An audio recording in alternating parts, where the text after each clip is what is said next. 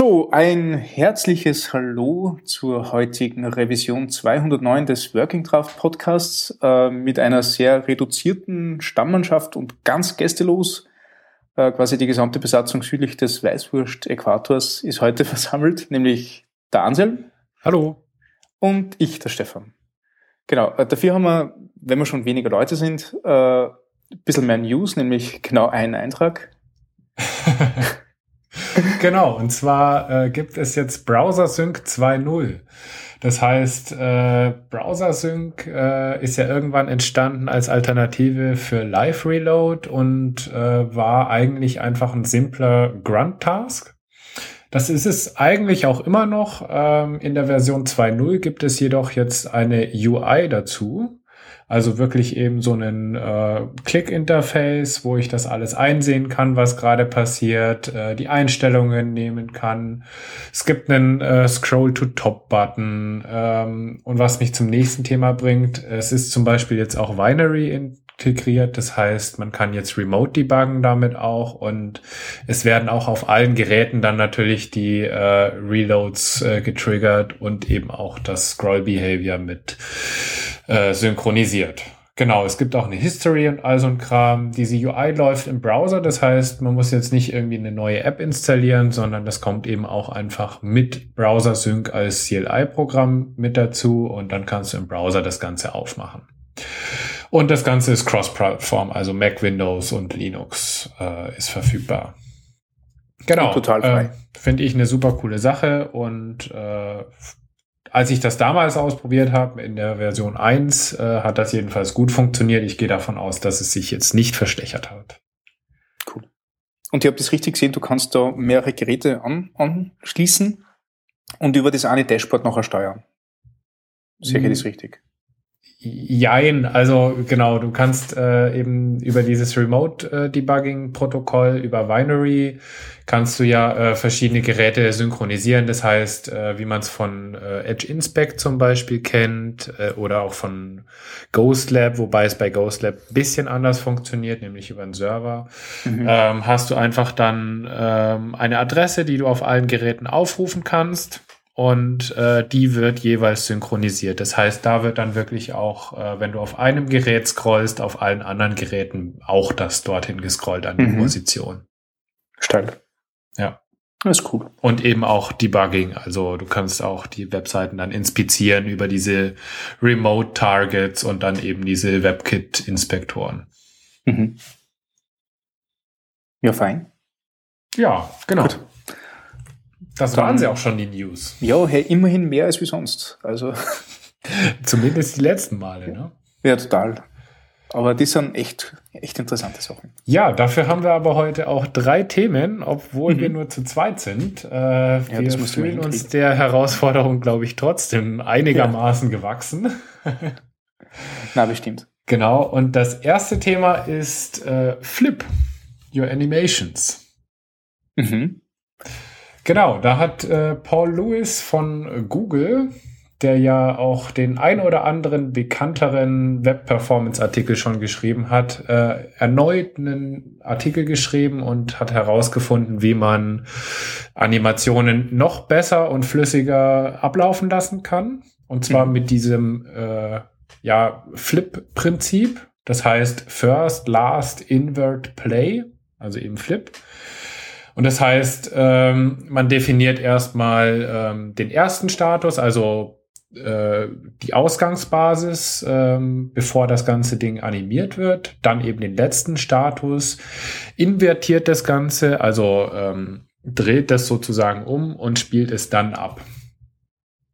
Genau, hat äh, folgenden Effekt, dass der Browser eben den letzten Status schon von Anfang an kennt und damit eben irgendwie das Ganze schneller und flüssiger darstellen kann, als wenn er eben von erstmal startet, dann noch nicht den letzten Status kennt und erst während äh, das gestartet wurde, also die Animation getriggert wurde, den Rest ausrechnen muss und dadurch irgendwie vielleicht dann eben mal das Ganze nicht ganz so flüssig sein kann. Okay, aber man muss natürlich diese, ähm, also man muss diese Statusänderung, dass er zum letzten Status hüpft, äh, schon mal selbst triggern. Weil sonst Würde sie das ja nicht vorberechnen. Ähm, Oder sehe ich das falsch? Wie genau meinst du das jetzt? Ähm, na, also ich, ich definiere zwei Stati, den, den, den ersten und den letzten. Genau, richtig. Und ähm, eigentlich ist es egal, ob ich jetzt sage, okay, ich animiere vom, vom ersten in den letzten oder vom letzten zum ersten. Mhm. Äh, weil der Browser weiß ja nicht, was der, der erste oder was der letzte ist. Sondern der Browser hat nur einen Status und animiert zum nächsten. Das heißt, äh, soweit ich das jetzt da vom, vom, vom Code gesehen habe, ist das halt quasi einfach eine, eine Animation, die schon mal zum letzten Status hüpft. Genau, richtig. Äh, aber also, halt nicht sichtbar ist, weil es zu schnell, flott, was auch immer ist. Genau, du kannst das Ganze eben auch nur über JavaScript zum Beispiel eben jetzt triggern, weil das über CSS nicht möglich ist. Und was du im Endeffekt machst, du äh, setzt per JavaScript erstmal deine erste Position, ähm, setzt die dann an das Ende, mhm. äh, nimmst dann die letzte Position und setzt die an den Anfang und dadurch, dass du das eben dann beide Stati, äh, Status, Zustände. Das äh, muss natürlich rausgeschnitten werden. Ne? Es heißt natürlich Status. Ähm, äh, definiert sind, kann man dann eben, also weiß der Browser eben schon beide Status und äh, kann das eben von Anfang bis Ende relativ flott darstellen, weil er nichts mehr berechnen muss währenddessen. Mhm. Ja, ähm, ich finde das ganz interessant, ähm, muss aber ehrlich gestehen, dass ich das irgendwie nur so mittelschön finde. Erstens mal äh, funktioniert das Ganze nur mit der Web Animations API, die halt noch nicht ganz äh, verfügbar ist, also die auf gut Deutsch einfach nur in wenigen Browsern verfügbar ist mhm. und da nur sehr buggy, soweit ich weiß. Äh, das heißt, man muss das Ganze erstmal polyfillen und zweitens muss ich ganz ehrlich sagen, also das erlegt mir als Entwickler schon wieder so einen Denkprozess auf, dass ich da jetzt irgendwie mir alles Mögliche erstmal überlegen muss, wie meine Animation abläuft, statt dass ich einfach sage, hier soll starten, äh, soll nach dahin äh, eine Transition oder Animation eben machen und dann spiele ich das Ganze ab.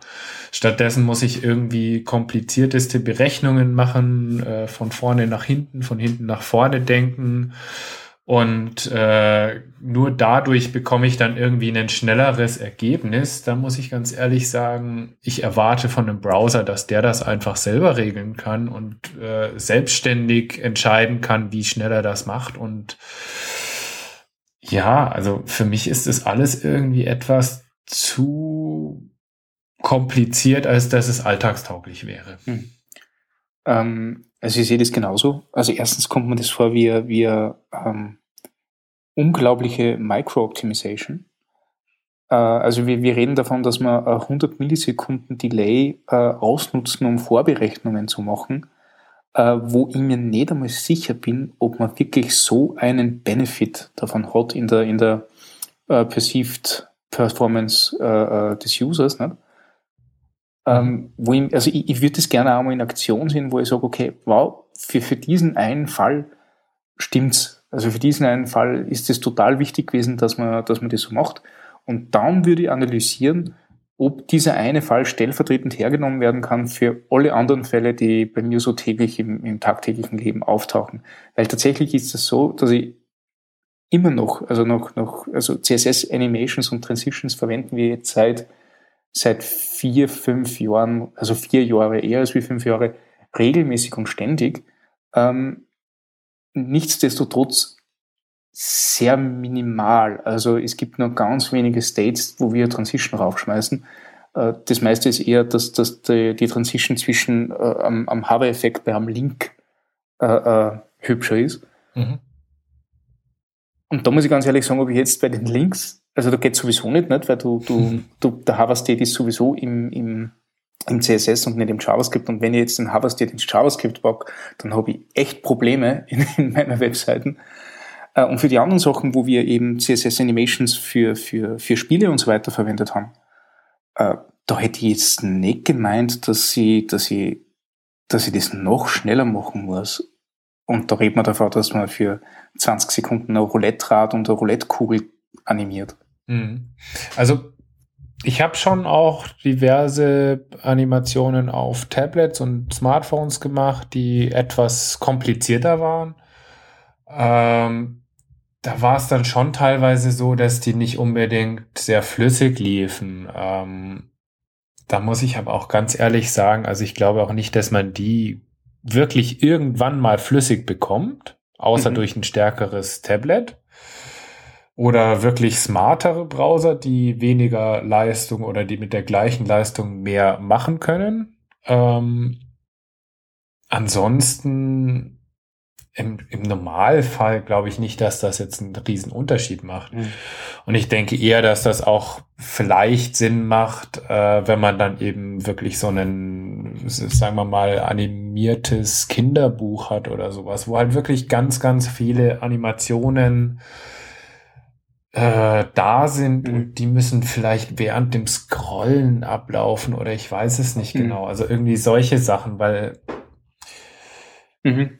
Ich, sehe schon, ja. ich muss sagen, also wenn, wenn man irgendwie jetzt eine Fläche definiert, die nicht allzu groß ist, auch auf einem Tablet oder so, und da eine Animation abspielen lässt, hatte ich noch nie große Probleme das war immer, wenn man halt irgendwie zu, also riesige Bilder, dann eine Transition und eine Animation und die rüberschiebt und gegen andere DOM-Elemente ersetzt und so, mhm. dann wurde es halt ein bisschen hakelig. Das ist aber für mich auch klar und ich glaube auch nicht, dass man da auf 60 Frames pro Sekunde kommt auf einem Smartphone zum Beispiel. Außer ja, und, da, und, und da frage ich mich auch, ob, ähm, ob mit diesem kleinen Hack, äh, der das ja ist, äh, sich das großartig ändern wird, weil äh, Domänderungen etc. hat der jetzt nicht bedacht bei der Sache. Nicht? Genau, also es steht ja zum Beispiel auch nicht wirklich dran, ob das jetzt äh, für einen Browser ist oder für, also nur für den Chrome oder für den Firefox genauso gilt. Und ich könnte mir zum Beispiel schon vorstellen, dass äh, zwischen WebKit, äh, Blink, Gecko und Trident da durchaus ein Unterschied ist. Mhm in der Implementierung und das vielleicht nicht alle gleich machen und dann bringt's wiederum vielleicht nur für einen Browser was oder für zwei Browser. Und dann weiß ich eben nicht, ob sich dieser ganze Aufwand, also es ist ja durchaus ein Mehraufwand, äh, in den man sich reindenken muss, ähm, ob der sich dann überhaupt lohnt. Ähm, was ich mir vielleicht vorstellen könnte, dazu habe ich mir das Ganze jetzt aber ehrlich gesagt dann doch noch zu wenig durchdacht, ähm, ob nicht vielleicht irgendwelche Frameworks äh, oder Libraries, besser gesagt, sowas wie jetzt Velocity.js, was ja sehr äh, bekannt ist dafür, dass es eben super gute Performance bietet für Web-Animationen, mhm. ob diese Libraries das nicht vielleicht irgendwie automatisiert integrieren können. Also, dass mhm. die diese Umrechnung und äh, das Registrieren und zum letzten Punkt springen nicht selbstständig dann machen können. Mhm. Äh, das ist natürlich eine, eine coole Idee. Äh, aber gerade weil du sagst selbstständig, also warum macht das nicht der Browser selbstständig, wenn wir ihm sowieso das quasi beibringen können mit ein paar Zeilen JavaScript extra? Genau, also das frage ich mich eben auch und das hatte ich ja so ganz ja. am Anfang schon mal ja. direkt erwähnt. Für mich müsste das eigentlich die Browser Engine früher oder später übernehmen. Also es Na, ist ja also oft so, dass wir ganz viele Hacks äh, irgendwie im Web einsetzen, bloß damit der Browser schlauer wird. Und gerade irgendwie bei Performance habe ich das Gefühl, dass dann oft so ein Murks betrieben wird, bloß um es irgendwie jetzt gerade im Moment schneller zu machen. Aber die Frage ist halt, wenn jetzt so eine Seite irgendwie fünf Jahre online ist, ist das denn dann in fünf Jahren wirklich noch schneller? Äh, mhm. Funktioniert es überhaupt in fünf Jahren noch? Oder ist denn in fünf Jahren plötzlich alles kaputt, weil ich es damals überoptimiert habe? Mhm. Das ist uns durchaus schon mal mit, mit ein paar Seiten äh, passiert, die man, die man sehr, ähm, also wo wir diese Micro-Optimizations angewendet haben, damit wir es mhm. auf irgendeinem ausrangierten Telefon oder so zum Laufen gebracht haben also jetzt nicht in Animationen, aber generell. Mhm. Äh, und genau solcher Code hat uns später äh, wieder einiges an, an Neuarbeit gekostet. Also da wäre auch sehr vorsichtig. Und also ich bin da einmal der Meinung, eher schauen, was kann der Browser schon von Haus aus und das halt mit allen Abstrichen, die, die da kommen, dann auch so verwenden. Mhm. Äh, und lieber im Browser verstehen, als wie wenn man da in JavaScript herumhackt. Also ich, ich ich bin nicht ganz überzeugt. Ich finde es cool, dass, die, äh, dass, dass der Paul Lewis jetzt ähm, wieder auf was Tolles draufgekommen ist und das gleich mal so in die Welt posaunt. Ja. Ähm, nur, ehrlich gesagt, also ich, ich bin mir nicht sicher, ob die nicht dort neue Optimierungen ausprobieren, die nachher sowieso in den Browser reinkommen. Äh, weil ich hätte auch gesagt, das gehört in den Browser rein. Und wenn der Browser äh, äh, bei so einer Operation quasi, also angenommen, diese, diese Operation gäbe es im, im Browser schon äh, im Vorhinein und mhm. wir haben dann immer nur äh, Animationen, die, die laggen oder sie ein bisschen, ähm, also die ein bisschen ruckeln und sie nicht, sie nicht sauber und flüssig anfühlen, äh, dann bringt mir der Trick auch nichts. Also mhm. ich, ich kann mir nicht vorstellen, dass man dem Browser etwas beibringen kann, das er sowieso selbst berechnen muss. Also, was du man? Also ich frage mich, was der sonst tut, wenn man diesen Trick braucht. Also ich glaube nicht, dass er dumm genug, also dass er so dumm ist, dass er, dass er nicht ein bisschen in die Zukunft denkt und die nächsten Keyframes selbst berechnet. Aber gut. Ja. Vielleicht, vielleicht traut er dem Browser mehr zu, als wir, als wir hm. wirklich tun. Ja, also ich denke, dass es auf jeden Fall ein Experiment ist, was äh, gut ist, dass man es weiß. Mhm. Äh, noch besser ist es, glaube ich, wenn die Browserhersteller davon wissen, äh, weil die das eben dann implementieren oh ja. äh, können und äh, meiner Meinung nach auch sollten, wenn es denn eben so viel besser ist. Ähm, für den Produktiveinsatz würde ich es jetzt einfach nicht verwenden. Mhm. Genau. Ähm, ich sehe gerade, da ist ein, ein YouTube-Video äh, in dem Blogbeitrag, das habe ich nicht gesehen aber mhm. vielleicht merkt man dort äh, diesen, diesen großen Performance Speed und ähm, ich hoffe, dass dieser große Performance Speed mehr ist als wie nur auf einem Nexus irgendwie mit Android irgendwas, weil solche, also genau diese Performance Hacks, wo man gesagt hat, okay, wir, wir machen jetzt den Viewport fixed und schalten damit das 300 Millisekunden Delay runter, damit die, diese Klick-Animation sauberer funktionieren, falls du dich erinnern kannst, das hat es mal gegeben.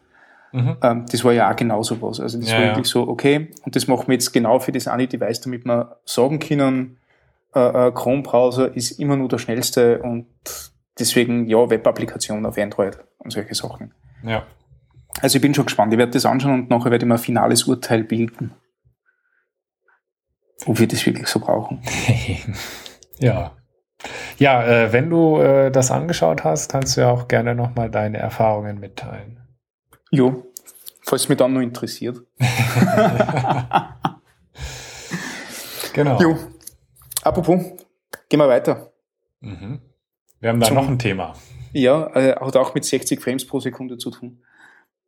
Genau, eigentlich ist es ziemlich ähnlich und knüpft an die gleiche Thematik an. Ähm, und zwar hat ja Flipboard, äh, vielleicht erinnert sich der eine oder andere noch dran, mhm. ähm, hat eine Webversion vorgestellt, letzte Woche, glaube ich, genau. Und äh, da in diesem Blog-Eintrag, den sie dazu veröffentlicht haben, ging es eigentlich hauptsächlich darum, also schon in der Headline, dass sie eine Webversion jetzt anbieten und die kann 60 Frames pro Sekunde auch on mobile. Ähm, das Ganze ging relativ steil durch die Medien. Ähm, ist dann auch irgendwie relativ schnell klar geworden, dass das Ganze gar nicht so cool ist, wie es denn erstmal auf den ersten Blick erschien, weil sie wohl im Endeffekt nichts anderes machen, als dass sie erstens mal das Ganze mit React aufbauen, was per se ja nicht schlecht ist und äh, für den Anwendungsfall auf jeden Fall auch eine gute Lösung ist.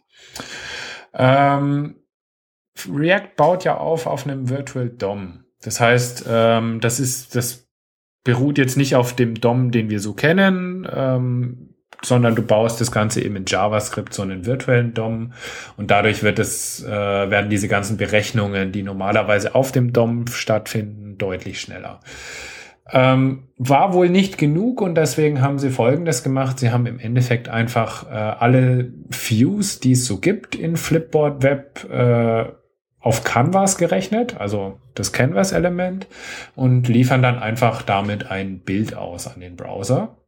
Und dadurch erreichen sie natürlich, weil äh, es dann ja nur noch ein Bild ist und nicht mehr irgendwelche DOM-Nodes und Texte und Bilder und ich weiß nicht was alles, sondern eben nur noch ein Bild, erreichen sie natürlich relativ schnell und einfach, dass äh, dieses Scrolling relativ flüssig funktioniert.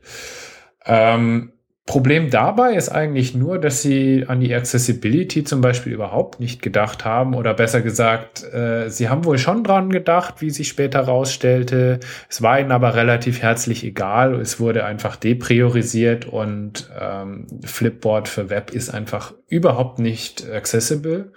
Das heißt, ähm, es ist halt einfach nur ein Bild und es gibt keine Fallbacks dafür oder ähnliches. Und äh, noch dazu wurde dann festgestellt, dass auf äh, diversen Smartphones das Ding leider trotzdem nicht wirklich flüssig läuft. Mhm. Ähm, ich persönlich finde es ehrlich gesagt ein bisschen schade, dass ähm, also einfach diesen Fakt, dass man diese Performance, diese 60 Frames pro Sekunde, also das war auch ein Keyword, was ich irgendwie, glaube ich, fünfmal in diesem Blogpost gelesen habe, dass das so überhyped wird und dass das eigentlich so das Top-Ziel war von dieser ganzen äh, Flipboard von Web, dass man sämtliche anderen Ziele, also dass es eben accessible ist, dass man irgendwie ich, also accessible heißt ja nicht nur, dass man irgendwie das Screenreadern zur Verfügung stellt, sondern auch, dass ich Texte markieren kann zum Beispiel, dass ich Sachen kopieren kann, dass ich äh, mir Texte sogar abspeichern kann, auch was das Ausdrucken angeht oder sowas im Zweifelsfall. Mhm. Das wird ja im Endeffekt alles äh, nur noch schlechter dadurch, dass ich es eben dann als Bild render statt dass ich das eben nativ render. Hm. Und das finde ich, fand ich einen sehr, sehr interessanten und bedauernswerten ähm, Fakt, der da rauskam, weil das für mich irgendwie so, ja, das wäre für mich ein No-Go irgendwie, wenn ich eine Firma habe und das ist mein Hauptprodukt, was ich jetzt irgendwie neu rausbringe, dass ich dann einfach nur ein Bild auf eine Webseite klatsche sozusagen. Also mir, mir kommt es so vor wie wie einige, ähm, ja, einige Webdeveloper, die, die nur eher, eher die ersten Schritte machen und so weiter und, und die Aufgabe bekommen, etwas pixelperfekt zu machen, nicht? Ähm, so, so ein Wort, das ich, das ich absolut verabscheue. Äh, mhm. Einfach dann da wirklich hingehen und sagen, okay, wann, wann der Text dort eben so unbedingt ausschauen muss und wir kriegen keine anständige Webfont und so weiter, dann klatschen wir den halt ins Bild und gut ist, nicht? Ähm, traurigerweise machen das immer noch massiv viele Leute, die mhm. sagen, passt, also Problem solved, Kunde ist zufrieden, es schaut gut aus und hinter mir die Sinnflut. Ne? Ja. Ähm, von, dem her, von dem her stimme ich da absolut ein. Aber ich muss jetzt ein paar Sachen dort, dort äh, äh, anmerken, die mich eher schon ein bisschen begeistern. Das eine ist einmal React selbst ähm, also dass, dies, dass dieser Virtual DOM so stark ist, dass er quasi auch äh, äh, also du schreibst einen Code, lass dann auch auf der Canvas laufen, lass dann auch im Browser laufen oder lass dann auch Native laufen. Das geht jetzt auch mit React Native, mhm. ähm, wo quasi die nicht Besser die gleiche Codebase, aber bitte? Bald. Bald, ja, ja. Also, ja, ich, ich habe das vorige Wochen gesehen. Ich weiß nicht, ob das schon draußen ist oder nicht. Aber nee, ich finde es cool. Draußen, aber okay. Ähm, also, also da finde ich das Framework total mächtig. Also mhm. nicht, nicht write once, run anywhere, aber, aber zumindest mit der gleichen Technologie verschiedene Plattformen zu bedienen, ist, ist riesig. Das ist äh, super, auch, klar. Äh, auch die Möglichkeit, dass du sagst, du nimmst den gleichen Code und schmeißt ihn in eine Node.js äh, äh, ähm, Umgebung und hast damit quasi den, kannst das Framework verwenden, kannst das am Client verwenden, hast aber äh, statisch gerenderte, gerenderte Seiten, mhm. bevor du das Framework einsteigen lässt. Das ist eine Spitzensache. Ähm, aber was ich mir da frage ist, ähm, also jetzt mal die 60 Frames pro Sekunden äh, ähm, komplett, komplett außen vor gelassen, aber wenn der Dom wirklich so langsam ist, wie kann das dann sein, dass das äh, ein virtueller Dom, der quasi bei der schwächsten Komponente vom Browser, nämlich JavaScript, also das ist auf die Desktop-Browser jetzt nicht so, aber die mobilen Browser, da wo immer JavaScript ist, was am, am längsten und langsamsten gedauert hat, ähm, um so viel flotter funktioniert. Also was, was geht da im Dom schief, ähm, dass die sagen, ähm, wir machen unseren eigenen und der funktioniert ja. so viel besser. Also da hinterfrage ich nämlich, ob wirklich der Dom schuld ist oder die eingesetzte Technologie für den Dom. Ja, also ich, Das ist natürlich jetzt eine, die, der Kernpunkt der Sache und eigentlich, glaube ich, auch die schwierigste Frage.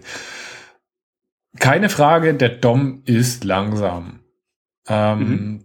Der Virtual DOM ist relativ schnell dadurch, dass er eben erstens mal in einer Sprache funktioniert und beim DOM ja im Endeffekt schon mal einfach, du hast einen HTML, daraus wird ein DOM generiert, darauf greift dann wiederum JavaScript per Event Listener zu und mhm. alles mögliche. Also da, da sind so viele verschiedene Komponenten, die zusammengeführt werden müssen. Das macht es natürlich schon mal relativ langsam und äh, da sind einfach so viele Methoden auf dem DOM. Äh, auch eben solche Sachen wie jetzt Accessibility Roles und all solche Sachen, das macht's natürlich schon ähm, sehr, sehr aufgebläht. Nichtsdestotrotz glaube ich, dass auch ähm, die meisten DOM-Implementationen im Browser viel zu groß sind und viel zu umfangreich und vielleicht auch einfach so dem Web geschuldet sind, dass es halt einfach schon 20 Jahre alt ist. Und äh, ja, der DOM war nun mal eins der ersten Sachen, die in den Browser rein mussten, weil davon lebt das Web. Mhm. Und ich glaube halt, dass da sehr, sehr viel Legacy-Code noch vorhanden ist, der nicht unbedingt der performanteste ist, der vielleicht auf altem Code, alten Code-Frameworks noch basiert und vielleicht auch Sachen, Methoden und Sachen drauf sind, die kein Mensch mehr braucht. Ähm, ich weiß zum Beispiel nicht, ob äh, diese ganzen DOM-Attribute, wie jetzt zum Beispiel Font Family und solche Sachen aus HTML4, die funktionieren ja wahrscheinlich in allen Browsern noch. Ja, natürlich. Und auch das ist ja eine DOM-Aktion im Endeffekt. Ist halt die Frage, äh, braucht man das noch? Könnte man das eigentlich rausschmeißen? Mhm. Ähm, ich glaube, dass genau solche Sachen, dass eben noch alle möglichen Sachen im DOM rumliegen, ähm, das ganze Ding auch so langsam machen. Also ich, ich glaube, dass ein Problem auf jeden Fall ist, dass der DOM sich halt selbst ausbessert. Also der, der, ja, der muss auch. quasi für den Entwickler mitdenken. Mhm. Äh, bei, bei allen anderen Sachen ist eigentlich so, dass ich sage, ähm, wir haben doch sowas Nettes wie einen Doctype. Und der Doctype, äh, mit dem geben wir Entwickler bekannt, äh, wie wir das Dokument wollen. Mhm. Äh, und wenn jetzt den HTML5-Doctype angibt, dann muss der Browser sofort auf einen HTML5-Modus umschalten, wo er ähm, ähm, die, die, die alten Sachen eigentlich alle raushaut. Genau, die Frage ist einfach nur, nimmt er, also deaktiviert er einfach nur die Tests dafür und schleppt den Code trotzdem mit oder ähm, switcht er komplett zu einer neuen Engine sozusagen, zu Nein, einem also neuen Parser? Das ist, das ist ganz klar. Er macht trotzdem immer nur, also im Grunde ist er bislang fast, sage ich jetzt da, fast egal, was du für einen Doctype angibst. Genau. Was sie aufregt, ist der Validator. Richtig, und deswegen, ähm, ich glaube, da müsste man ansetzen. Ja. Ähm, was mich dazu String? auch. Ja. Entschuldigung. Du, ich? Äh, ich. Okay, passt. Wenn ich darf. ähm, was mich da in dem Zusammenhang interessieren würde, ist, äh, das Projekt Spartan. Ähm, da wurde ja mhm. irgendwie gesagt, dass es zwei Engines gibt. Und zwar einerseits den Trident, wie man ihn kennt, und andererseits eben dieser Spartan, wie auch mhm. immer die Engine dahinter heißt. Und die soll ja neu sein. Ob da dann der DOM zum Beispiel deutlich schneller wäre. Also was ich gehört habe, ist, dass, ähm, dass das vor allem die, die Kompatibilitätsmodi, äh, Modus, mhm. Sind wir wieder dort? Nein. Also die, die Kompatibilität, Kompatibilitätsansichten das ist ja eine U-Deklination. Modi. Egal. Ähm, also das betrifft die Kompatibilitätsansichten, nicht? Ähm, die einfach alle rausfliegen aus der Codebase. Mhm. Und, und die neue Codebase vom Spartan ist ja im Grunde nichts anderes als wie ähm, Trident entschlackt mhm. und die Kompatibilitätsansichten ich glaube, nachdem ja diese, diese, diese äh, Fehlerbehandlung und so weiter ja immer nur im HTML5-Standard drinnen ist und sie sicher auch alte Webseiten anzeigen wollen, mhm. ähm, wird es ungefähr auf so einer Ebene funktionieren, wie ähm, es eh im Chrome oder, oder im Gecko ist, nicht? also im, mhm. Blink WebKit Gecko. Ja. Ähm, was ich aber total cool und interessant finden würde, wäre, wenn man sagt, okay, man hat jetzt so einen Strict Mode für ein HTML-Doc-Type, was ja nicht so abwegig ist. Das hat es ja schon mhm. mal gegeben und äh, die Idee ist ja nicht blöd. Also da haben zwar nachher keine Seiten mehr funktioniert, wenn du einen kleinen Fehler gehabt hast, aber ich würde es als Entwickler teilweise auch sogar gern sehen. Also ich nehme meine Arbeit ernst und gerade heute wieder passiert, irgendjemand äh, äh, ein, ein schließendes Strong-Attribut, äh, Strong-Tag vergessen mhm. äh, und, und boom, hat die Seite mies ausgeschaut. Ja. Und fällt nicht so auf, wenn das irgendwo ganz unten in einer Liste ist, wo nicht da 20% der Besucher hinscrollen, fällt aber auf, wenn auf einmal die Seiten nicht mehr angezeigt wird und dann wären wir schneller und, und äh, zügiger bei der Fehlerbehebung gewesen. Ja, ja. Weil wir es eben früher, früher gemerkt hätten. Also ich finde diese, diese, diese, diese, äh, das strikte, ähm, na, wie sage ich jetzt? Also dieses, dieses Nicht-Akzeptieren von Fehlern mhm. äh, bei solchen Sachen eigentlich gar nicht schlecht. Und das ja. ist ja was, wo, also XHTML2 so, so ähm, komisch das Ding auch war und so, so gut das auch nicht umgesetzt worden ist. Also das ist alles ja. total okay. Aber einfach die Möglichkeit zu haben, zu sagen, ähm, ich will jetzt nach den Regeln spielen und wenn ich äh, nicht nach den Regeln spiele, dann bitte stopp. Genau. Wäre doch für sowas total okay. Und ich glaube, das würde den Baum schneller machen. Ja, es, es, es gibt's ja auch schon für äh, JavaScript und warum also eigentlich nicht für genau. HTML auch? Klar. Wie also gesagt, es darf halt keine, keine ähm, Bedingung sein, dass man das nutzen muss, aber so als Option, dadurch, dass man es irgendwie dann schneller machen kann oder so, ja, fände ich schon cool. Genau. Absolut. Mhm. Ja, ansonsten muss man natürlich sagen, ähm, also trotz Virtual DOM und allem, äh, es ist ja nicht so, dass dadurch, dass man den virtuellen DOM benutzt oder React benutzt, die Accessibility nicht mehr vorhanden ist zum Beispiel. Ähm, du kannst ja wunderbar eine Web-Application bauen mit React und mit einem Virtual DOM und die Accessibility durchaus auch maintainen. Also das ist gar mhm. kein Problem. Was ich wirklich eben komisch fand, ist, dass sie dann diesen Schritt noch machen und tatsächlich eben Screenshots rechnen und die dann ausliefern. Mhm. Was ja auch im Endeffekt äh, für responsive Design sehr, sehr schwierig wird, meiner Meinung nach. Also mhm. allein Die bei diesen Mobiltechnolog äh, bei, bei den Mobiltelefonen, wie viel Auflösungen muss ich denn dafür dann eigentlich rechnen, damit ich äh, das Ganze dann so dargestellt bekomme, dass es passt? Oder aber, wenn ich das eben dann per JavaScript irgendwie im Canvas errechnen kann tatsächlich, Weiß ich nicht, ob das so geht. Ist das denn dann nicht wieder so aufwendig zu berechnen, dass die Browser da auch nicht mehr mitmachen? Ähm, das Ding ist das, also du, äh, das ist die Büchse der Pandora, nicht? Du, du machst auf und du hast 100.000 Probleme.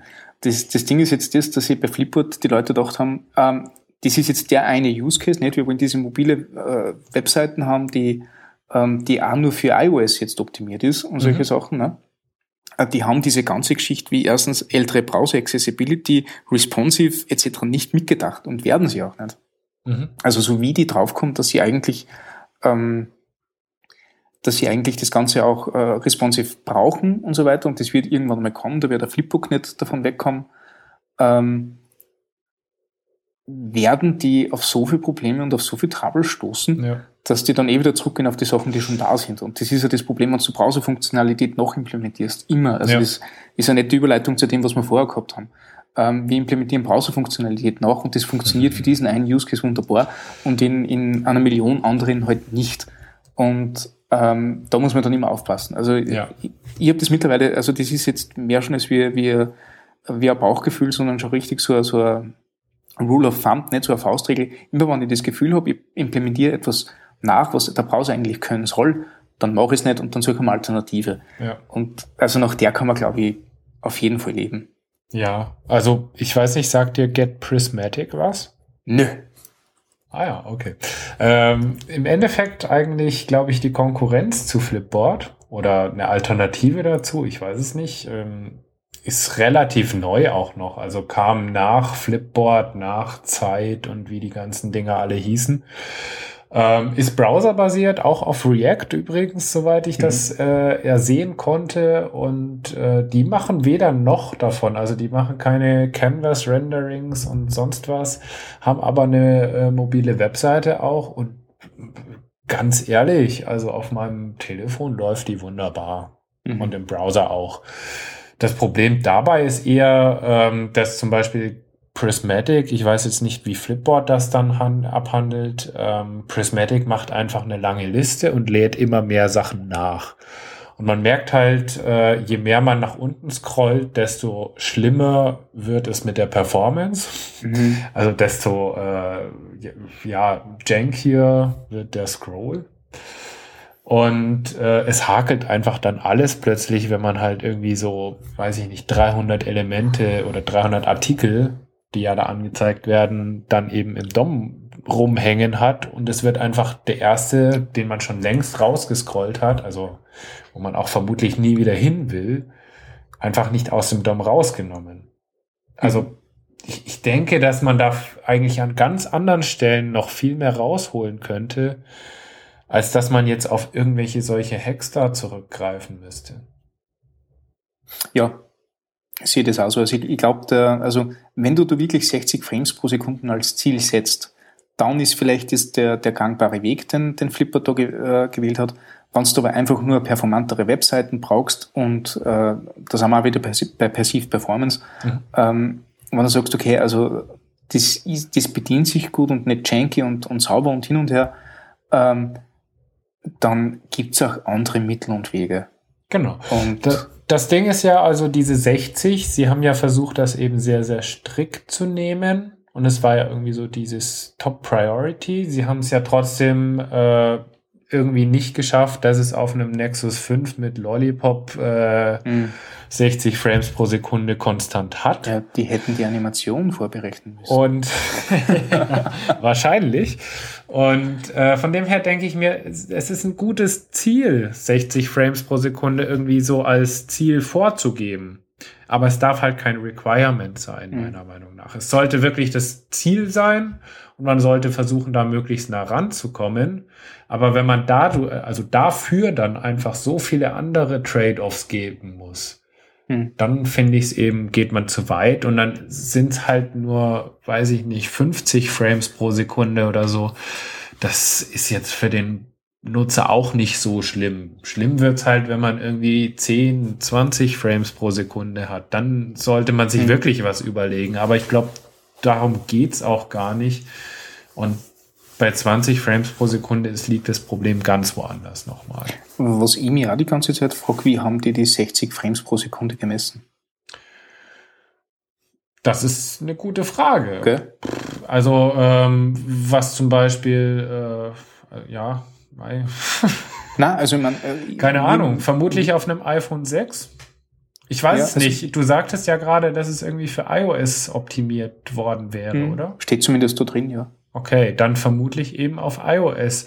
Wie gesagt, es, ich fand es sehr interessant, dass äh, Christian Hallmann mit seinem neuen Nexus 5 und Android äh, Lollipop einfach einen Jank-Scroll hinkriegt. Also eben die 60 Frames nicht mal ansatzweise. Mhm bekommt.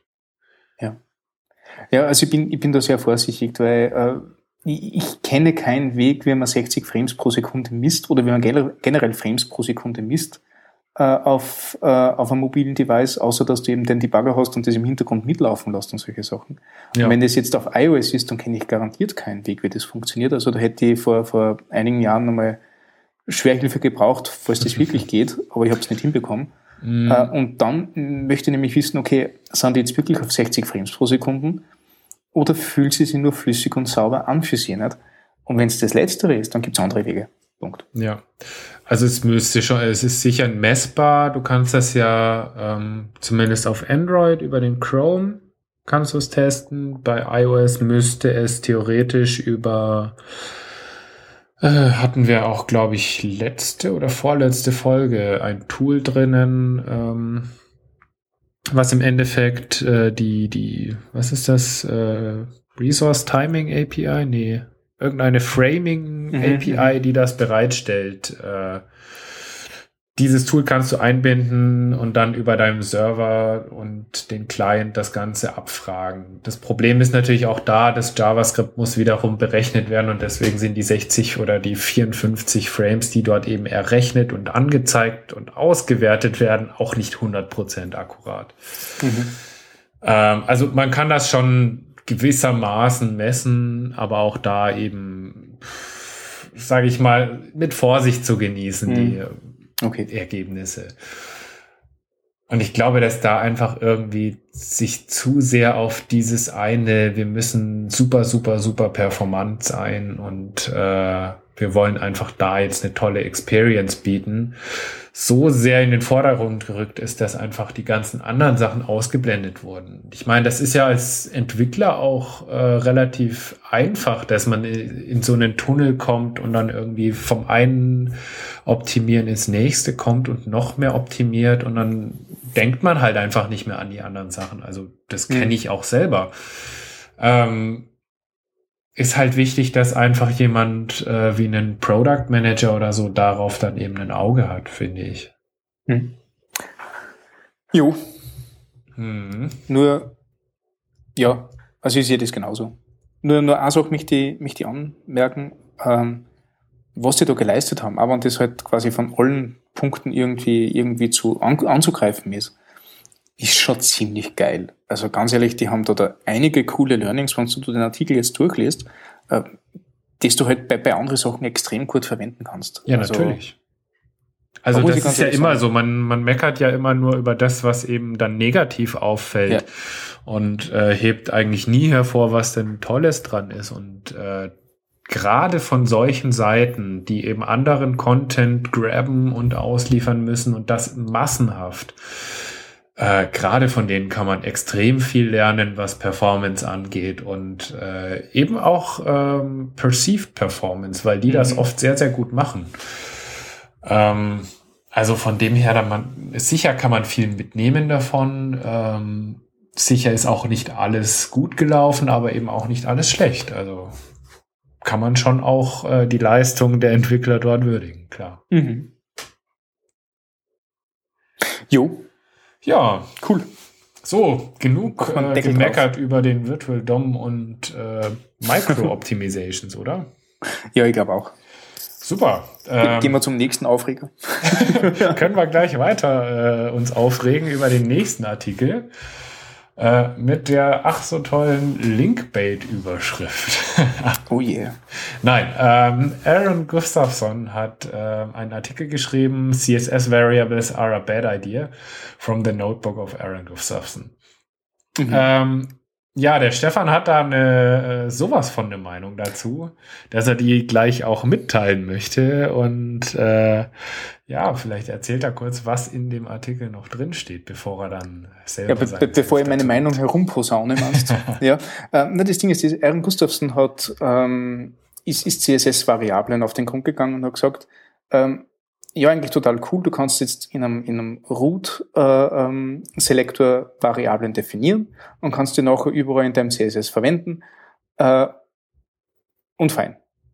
Ähm, hat allerdings gesagt, okay, gut, das wird jetzt noch nirgends unterstützt und damit es sauber und, und graceful ist, ähm, müsstest du quasi beide, ähm, äh, müsstest du quasi ein Fallback bereitstellen und dann ist das Ganze wieder ad absurdum geführt, weil äh, der Code wird doppelt so lang, wenn man Variablen verwendet und äh, man hat nicht wirklich einen Benefit davon. Äh, deswegen Variablen, ja, aber bitte in Präprozessoren und gut ist damit. Und da habe ich halt ein ganz, äh, ähm, also ein ganz prinzipielles Problem damit, weil es halt einfach 90 Prozent der Awesomeness für CSS-Variablen nicht einmal berücksichtigt. Ähm, also grundlegend einmal, ähm, er hat recht, wenn er sagt CSS-Variablen, aber es sind nicht CSS-Variablen, es sind CSS-Custom Properties.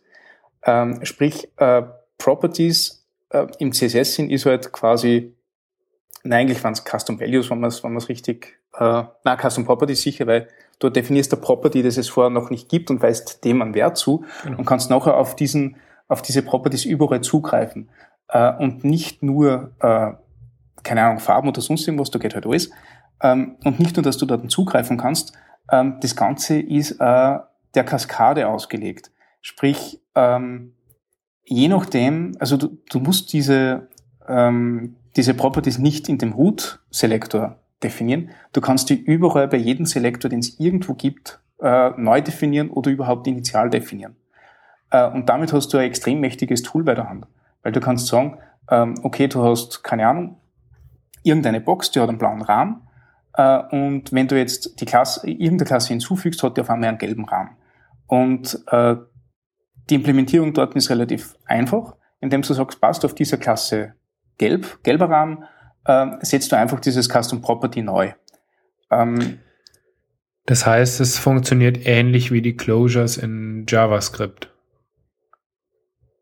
Das kommt drauf an, wie du jetzt Closures verwendest, aber es gibt einen Fall, der so funktioniert, ja. Also im, im Grund wäre das wie wenn du sagst, okay, dadurch, dass du eine zweite Klasse hast, überschreibst du die Farbe, aber mhm. anstatt dass du die Farbe überschreibst, überschreibst du der Custom Property. Mhm. Und okay, ja. wenn du gerade dieses Custom Property mehrmals verwendest und nicht nur einmal, dann definierst du es wirklich nur einmal. Und ähm, stell dir vor, du hast, und, und da wird es dann wirklich, wirklich mächtig, äh, wenn du sagst, du hast jetzt eine Animation. Nehmen wir mal ein Beispiel vom Roulette-Rad. Äh, das dreht sich, solange bis das bei einer dieser 36 Zahlen steht. Wenn du das jetzt äh, auf den gewöhnlichen Weg machst, äh, definierst du 36 Animationen. Mhm. Wenn du aber sagst, okay, ähm, die Animation ist sowieso immer die gleiche, nur der Endzustand ist ein anderer, dann kannst du sagen, passt, ich definiere mir jetzt nur 36 Klassen, wo ich den Endzustand in einer Custom Property festhalte. Und die Animation äh, weiß, was sie tut, indem sie den Wert aus der Custom, Custom Property ausliest. Und dann sparst du eine Menge an Code für das ja, Ganze klar. und bist äh, äh, massiv für, für äh, äh haha, variabler in dem, was du tust. Mhm. Und da ist halt wirklich die Power für CSS Custom Properties. Einfach nur, dass halt die, das Ganze der, der Kaskade und dem, der Selektorauswahl unterliegt. Ja. Äh, und du halt massiv viel überschreiben kannst damit. Also die Applikationen werden auf jeden Fall oder, oder gerade wenn du auf solche Sachen gehst, ähm, viel leichter zum Coden. Also ich wünschte, ich hätte das damals gehabt, wie ich das Roulette-Spiel gemacht habe. ja. Glaube ich. Ähm, ein Problem, was Aaron ja beschreibt, ist ja, dass das Ganze nicht abwärtskompatibel ist wie die meisten anderen CSS-Features. Das heißt, wenn ich das jetzt nutze äh, in meinem Code, dann muss der äh, Browser das unterstützen. Alternativ äh, funktioniert es eben gar nicht im Browser. Mhm. Ja, aber das Problem ist ja nicht neu. Also ähm, wenn du einen Box Shadow haben wolltest früher, dann hat der Browser das unterstützen müssen und der IE7 hat den halt nicht angezeigt. Mhm. Also du musst natürlich, wenn du solche Sachen machst, äh, äh, entsprechend graceful reagieren, beziehungsweise progressive arbeiten, suchst du aus, nicht? Mhm. Ähm, wo du sagst, passt, also du hast für, für jedes dieser, für jeden Einsatz dieser Properties äh, entweder du pfeifst drauf und das macht eh nichts, mhm. äh, oder du hast ein Fallback äh, zur Verfügung. Und wenn du jetzt wieder denkst, okay, du hast diese Animation, wo es zwischen, keine Ahnung, 0 und 36 geht, Roulette, ja. ähm, dann musst du halt überlegen, ist diese Animation so wichtig für meine Applikation, dass ich, ähm, dass ich auf diese Technologie nicht bauen kann, weil ich nicht auf die Animation verzichten will? Mhm. Äh, oder ist es eh nur schmuckes Beiwerk und ich kann es trotzdem verwenden? Ja. Hm. Also ich, ich kann deinen Punkt durchaus nachvollziehen und äh, ich gebe dir da auch insofern total recht, dass diese Custom Properties uns extrem viel ermöglichen. Ich glaube, dass das Grundproblem, und darauf will, glaube ich, auch Aaron hinaus eigentlich, ist eigentlich, dass es eben CSS-Variablen für die meisten sind. Also ich glaube, die meisten Entwickler sagen halt einfach, okay, das sind jetzt die CSS-Variablen, so wie sie auch früher hießen, und werden genauso eingesetzt wie jetzt in SAS äh, eben die Variablen. Das heißt, äh, man baut halt einfach eine ähm, Color-Variable und setzt die dann eben ein. Genau in dem Beispiel ähm, ist es dann nämlich so, dass ich halt einfach ein Background Color mit einer Variable definiere und eine Foreground Color mit einer Variable. Und äh, wenn das eben nicht supported wird, also die Variablen, dann habe ich im Endeffekt gar keine Farben mehr drin. Weder die Background noch die Front, äh, Foreground Color. Mhm. Und das ist ja durchaus ein Problem. Jo, absolut. Würdest ähm, du jetzt sagen, okay, dann baut man halt einfach pro Property nochmal so eine Fallback-Property ein, dann hat man halt wirklich alles doppelt? Oder würdest du sagen, dafür würdest du es nicht einsetzen? Na, also, also ich würde das Ganze nutzen wie, wie jede Technologie, die nur in die Kinderschuhen steckt. Also Ähm, willst du sie als Variablen verwenden, dann nutze sie bitte nicht. Weil da hat er absolut recht, wenn du einfach nur, oder in Wirklichkeit sind es eine Variablen, es sind ja eigentlich Konstanten, nicht? aber da gibt es ja auch so eine, so eine Diskussionsgrundlage, auf die jetzt nicht eher ein, nicht eingehen möchte. Aber var auf, ne? Bitte? Deswegen ruft man sie dann mit var, Klammer auf, auf. Ja, ja. Nein, nein, also, also die, ich rede jetzt wirklich von den Variablen. Also ich rede jetzt ja, von dem, was die Präprozessoren dort machen. Du definierst einmal den Wert und nutzt da. Und da so, ist ja, Variables dran. Nicht? Ähm, also, also wenn du wirklich nur äh, ähm, deine Farben an einer Stelle definieren willst und dann über dein ganzes CSS einsetzen willst, nimm CSS-Präprozessoren. Das ist der Weg dazu. Ähm, wenn du diese, diese Dynamik brauchst, äh, dann sind, sind äh, CSS Custom Properties und da möchte ich jetzt nochmal bewusst auf den richtigen Namen hinweisen, weil ich glaube, zudem haben sie den Namen ausgewählt, dass man sie, mhm. dass man es bewusst von Variablen unterscheidet. Ähm, dann schau, ob also dann wart einfach ab, bis das das da ist, das Ding. Also ähm, ich, ich verwende jetzt extrem viel Flexbox in letzter Zeit. Also das ist mittlerweile eine Technologie, die, die kenne ich jetzt schon seit einiger Zeit und die, ähm, die, die habe ich lange nicht verwendet, aber mittlerweile sage, sage ich, okay, die Browserlandschaft ist äh, bereit genug, dass ich das Ganze verwenden kann. Mhm. Äh, und genauso werde ich bei den Custom Properties für CSS vorgehen. Also ich habe jetzt experimentiert, ich verstehe es, ich weiß, dass eine tolle Technologie ist und ich kenne ein paar, paar Einsatzgebiete davon. Ähm, ich werde es nur jetzt noch nicht verwenden, weil ich halt gerade aktuell nur den Firefox damit abdecke. Mhm. Ja. Also es gibt ja Tools wie Please zum Beispiel, die äh, das Ganze im Endeffekt als Post-Processor umsetzen. Mhm. Die machen ja auch nichts anderes, als dass sie diese äh, Custom Properties dann eben umrechnen in die fixen Values. Ja. Ähm, was ich daran ganz charmant finde, ist, dass man einfach diese offizielle Syntax schon mal kennenlernt. Ähm, das heißt, sollte es dann wirklich für alle Browser da sein, dann kann ich es exakt so weiter nutzen. Aber es verleitet nämlich genau da eben auch dazu, dass man es dann wirklich wie Variablen auch einsetzt. Mhm. Und da, also da möchte ich wirklich ähm, also extreme Warnung aussprechen und, und äh, sagen, bitte genießt es mit Vorsicht, da hat der Rottne vor, vor oh, keine Ahnung, einem Jahr mittlerweile, glaube ich, Dezember 23, 2013. Genau. Ein super Artikel dazu geschrieben, wo er gesagt hat, Leute, man kann CSS Custom Properties nicht polyfillen. Ja. Äh, da sind wir wieder bei dem Punkt, und das ist ja ein, ein wunderbarer roter Faden, den wir durchziehen. Also da implementieren wir wieder Browserfunktionalität noch, wenn wir genau. das wirklich wollen. Ja. Wenn wir CSS Custom Properties als äh, äh, Präprozessvariablen einsetzen wollen, dann funktioniert es. In jedem anderen Use Case funktioniert es nicht. Ja.